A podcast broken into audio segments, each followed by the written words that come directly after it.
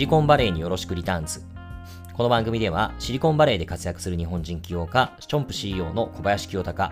エニープレイス CEO の内藤悟、そして日本でグロースキャピタルを運営する私、シニフィアンの朝倉祐介の3名が、主に北米のスタートアップに関するニュースについてお話をします。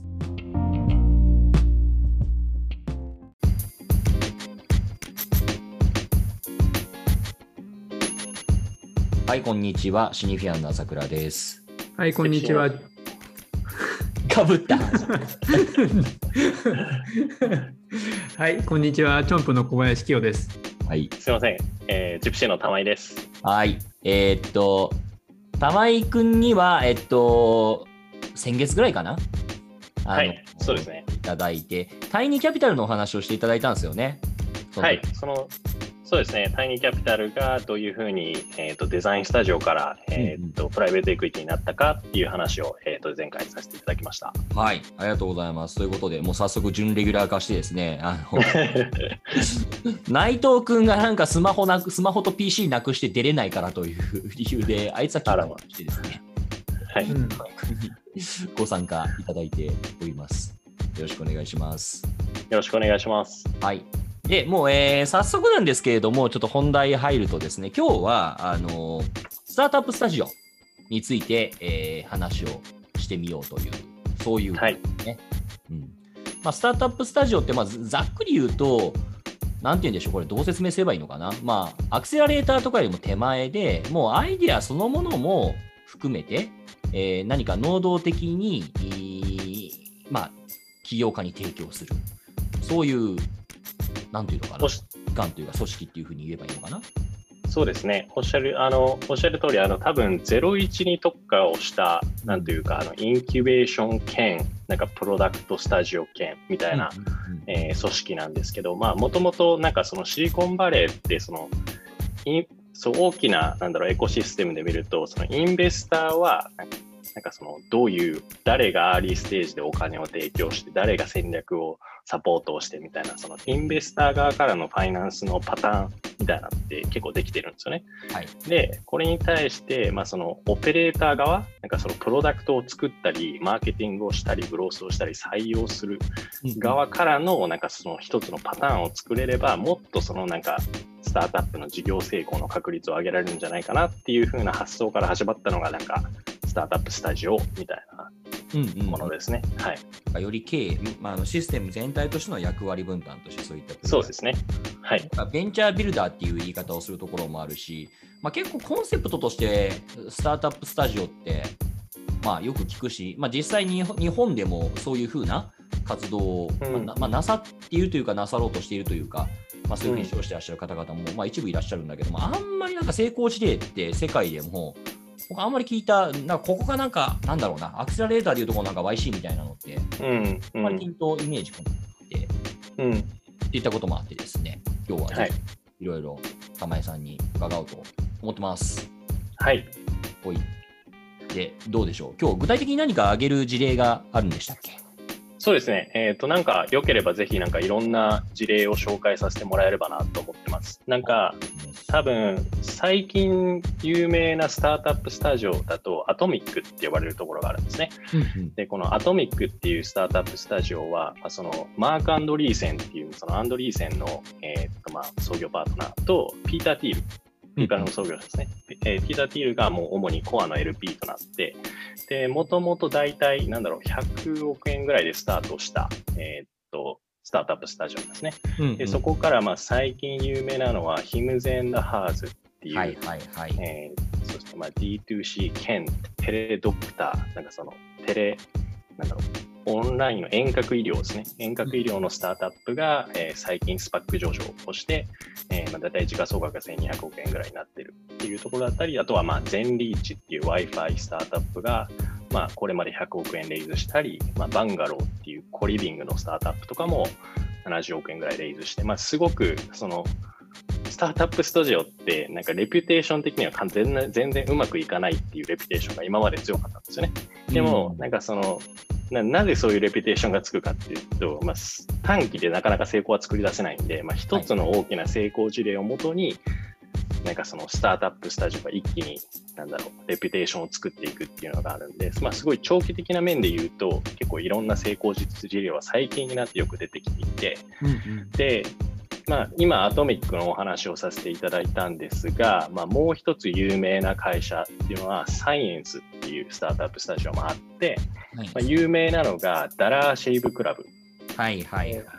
ユニディーバが1000億円ぐらいで買収した会社。これはサイエンスっていうスタートアップスタジオがから出ている。まあ、これ、マイスペースのあの元 CEO のマイクさんっていう方があの始めたスタートアップスタジオなんですけど、まあ、これ以外にもあのドッグベイケっていう、まあ、そのローバー、あのペットシッティングのスタートアップが、えーまあ、ローバーっていうところが、まあ、もうちょ買収金額は提示されてないんですけど、まあ、そのドッグベイケ自体も40億円以上調達して黒字化しているスタートアップの状態で、まあ、買収が入ったり、まあ、あとはフェイムビットうん今そのインフルエンサー系のマーケティングプラットフォームが買収されたり、まあ、結構すごい実はいろんな成功事例がいろいろんなところに出てきているっていうところがありますね。なるほどなるほ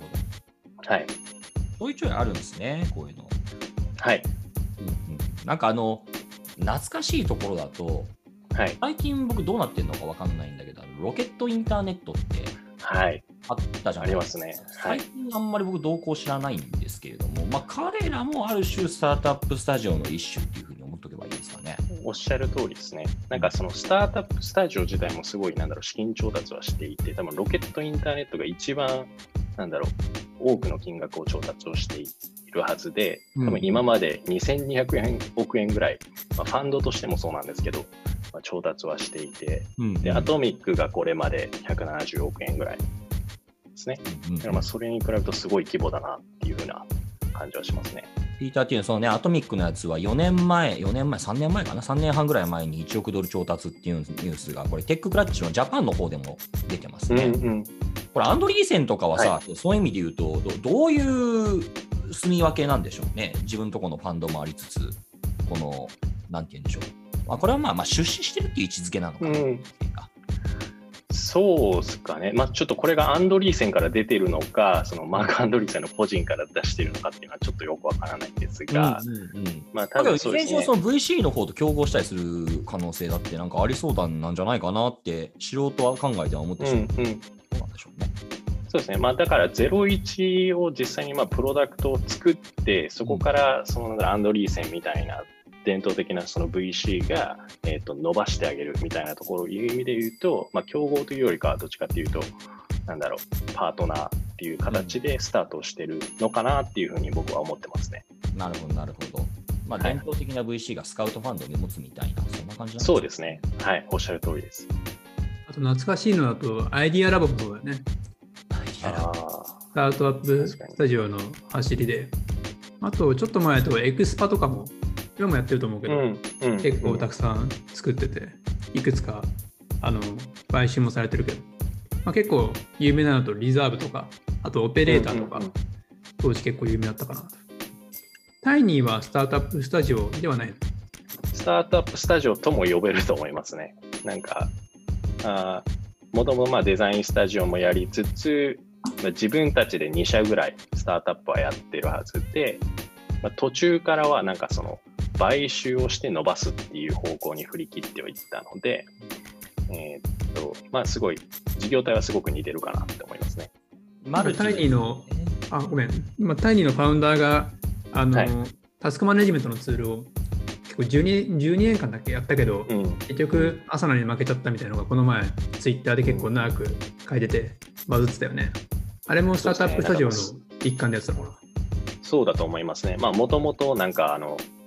そんなにタスクマネジメントのスペースが空いてて、フローを始めてみたけど、で、まあ、ちょっとレベニューもついて、おいけるんじゃないかって思ったら、朝ナが出てきて、でもやっぱり勝ちきらないのってお金を投下し続けて、投下し続けて、でもやっぱりうまくいかなくてっていう、その、創業者、アンドリュー・ウィルキンソンのそ創業者のストーリーが最近ツイッターになって出てて、うん。あの内容良かったね。そうですね。なるほど。これ、VC との線引き違いっていうのが、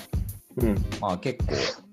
難しいというか、まあ、特にその early stage に、 early っつうかもうむしろシード期に投資するようなまあ、本当ごくごく早いタイミングに出水する人たちとの違いっていうのが若干かぶったりもするんでしょうね。そうですね。なんか、その、そもそもなんかスタートアップスタジオがどういう仕組みで動いてるかっていうところからちょっとお話を、時間大丈夫ですかね？ああ、大丈夫です。あじゃあ一回ここで切りましょうか。はい、ごめんなさい。本当にはい。はい。